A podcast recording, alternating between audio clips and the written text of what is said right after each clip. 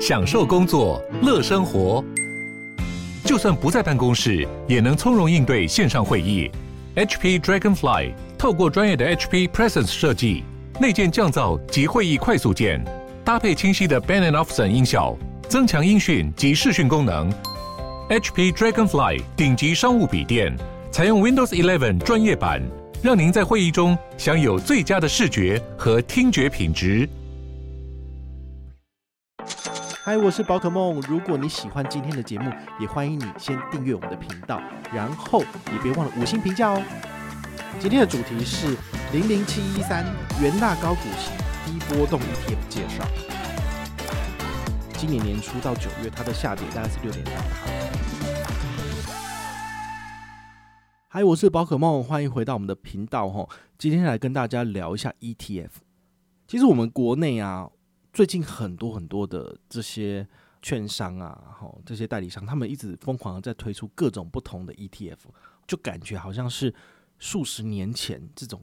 基金的盛况。他们现在不推基金了，因为大家都不太买，所以呢，他们改推什么？改推 ETF。但是呢，它的核心呢，就是这叫做换汤不换药。他们有各种不同的指数跟策略，然后推出了看似吸引人的东西，但是事实上，呃，应该是。自己可以赚饱饱的产品哦，比如说今天要介绍的这个高息低波的零零七一三，我就会觉得蛮有趣的哦，因为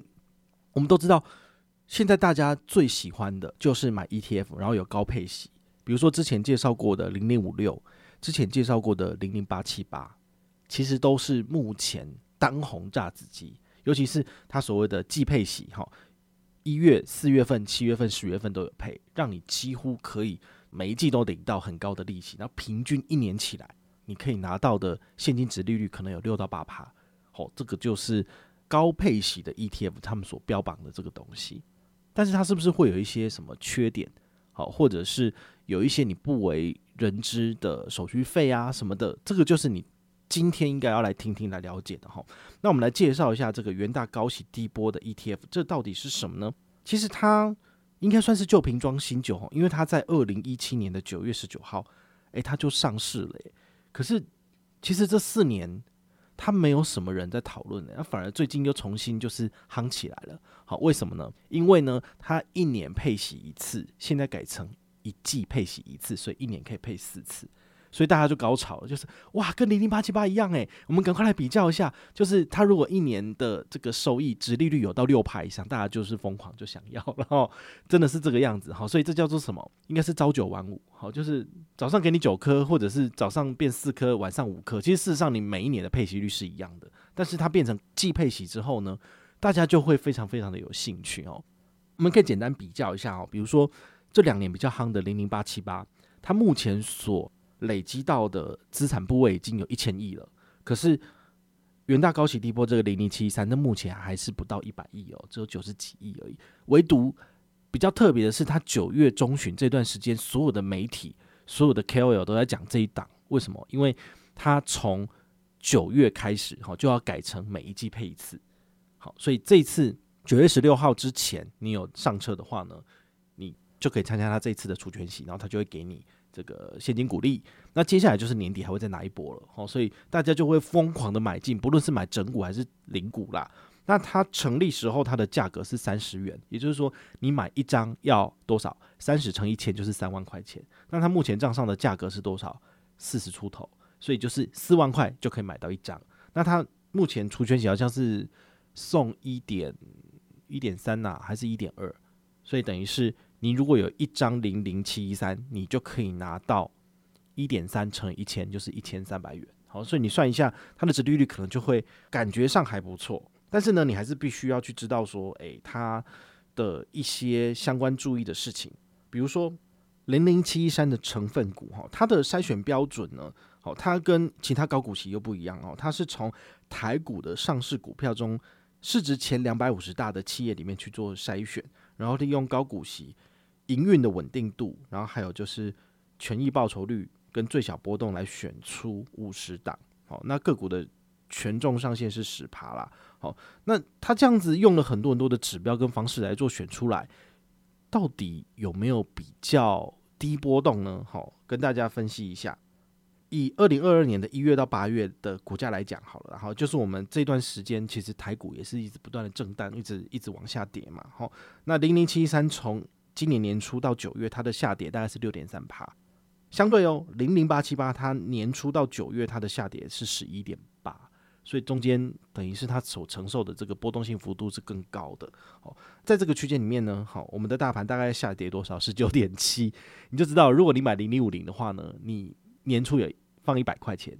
那因为少了十九点七吧，就少了二十嘛，所以到九月你大概只剩八十块钱。但如果你是一百块放在零零七一三里面呢，你大概还有九十三块钱左右。好，那如果是零零八七八的话呢，因为下跌十二趴左右，所以大概是八十八块。好，所以这中间的波动性其实它是有明显降低的哈。但是这个东西真的是你要的吗？你就必须要去想一想喽。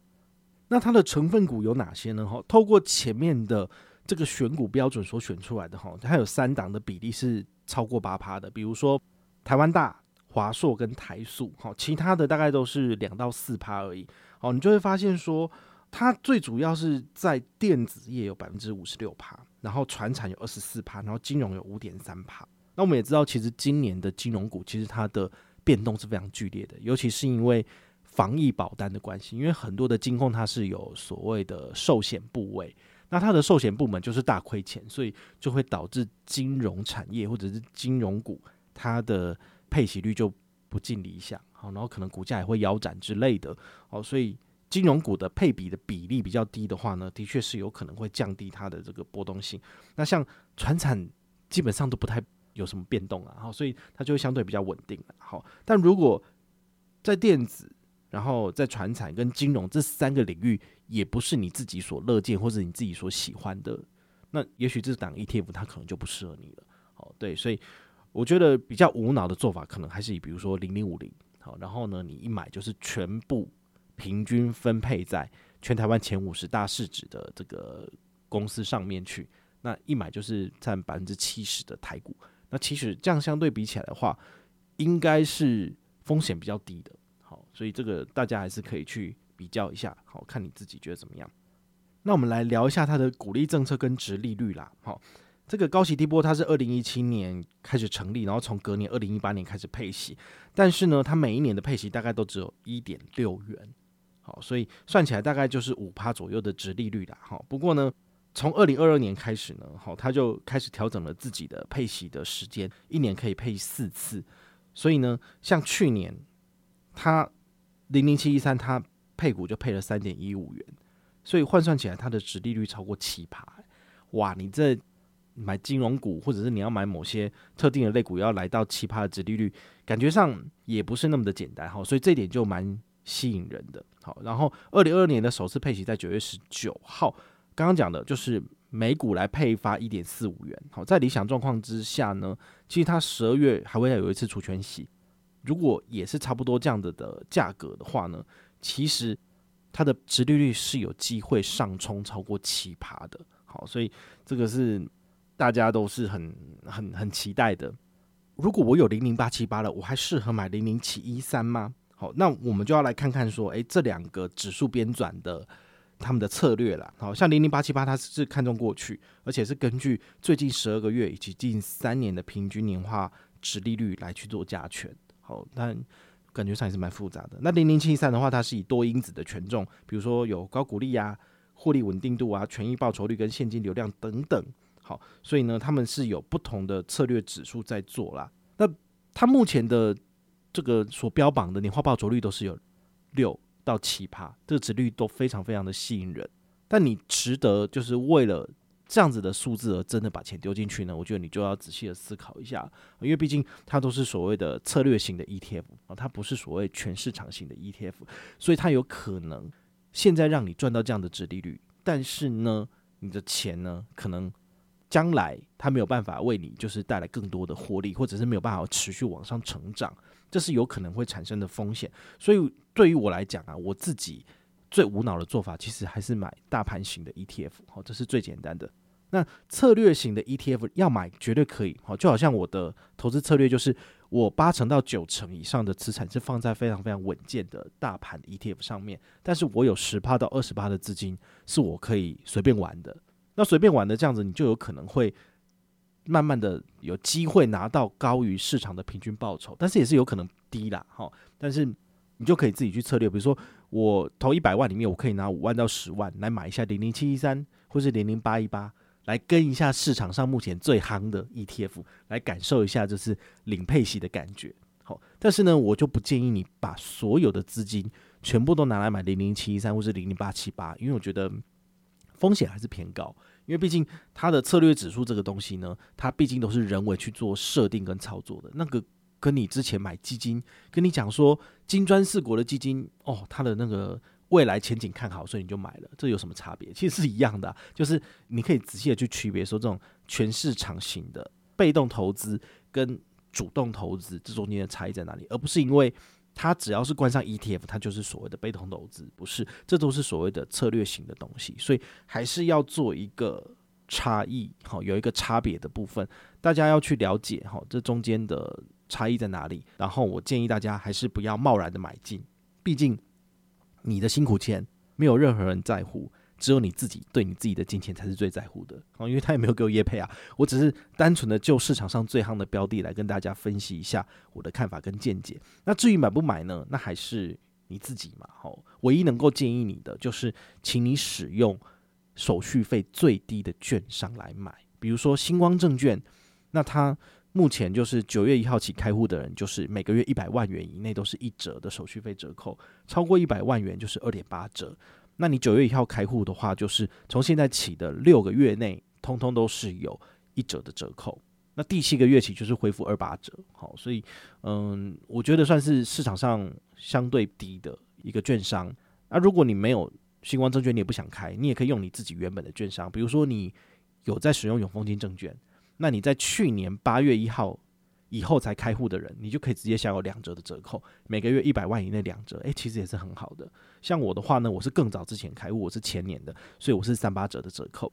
有有些人很妙，他们就是看到了我分享的折扣数之后呢，他们反而来质疑我说：“啊，我都是两折无上限啊，为什么你就是三八折呢？怎么可能呢？”那就是你不同的开户活动、专案活动，你拿到的每个人的折扣数就不一样啊，对不对？你在五年前、十年前开的，你拿的折扣数一定比较烂嘛，因为以前不需要有什么竞争力啊，给你六五折，你也有可能就直接就开户了嘛。那现在因为越来越越竞争，所以他就要给你越低的折扣数，才留得住人嘛。所以你越晚开户，其实还是有一些好处的哈。所以如果你想要省交易成本，还是建议你开新光证券，因为它就是一折最低。好，或者是富邦证券它有一八折，然后永丰金证券两折，台新证券也是两折。好，所以这些折扣数其实都是网络上查得到的，而且我有做过节目跟影片跟大家分享。那你有兴趣也可以去网络上。找更多的资讯来确认我讲的事情的真伪哈，我觉得大家还是要养成这个习惯，就是我们提供给你的资讯呢，已经算是第二手资讯了，也就是我们已经整理过的资讯给你了哈。当然它很方便很好，但是也会加入我们一些人为的判断，可能会有有失偏颇。所以你收到这些资讯之后呢，我还是建议你就是自己花一点时间去 Google，好，自己去做功课，去找到最适合自己的商品。好，我觉得这才是最重要的。那如果你有任何的问题或任何的想法，也欢迎你就是到粉丝页私讯我，好，或者是留言，好，或者是抖内都可以，好，我们有看到的话呢，都会在做节目跟大家回报哦。我是宝可梦，我们下回再见，拜拜。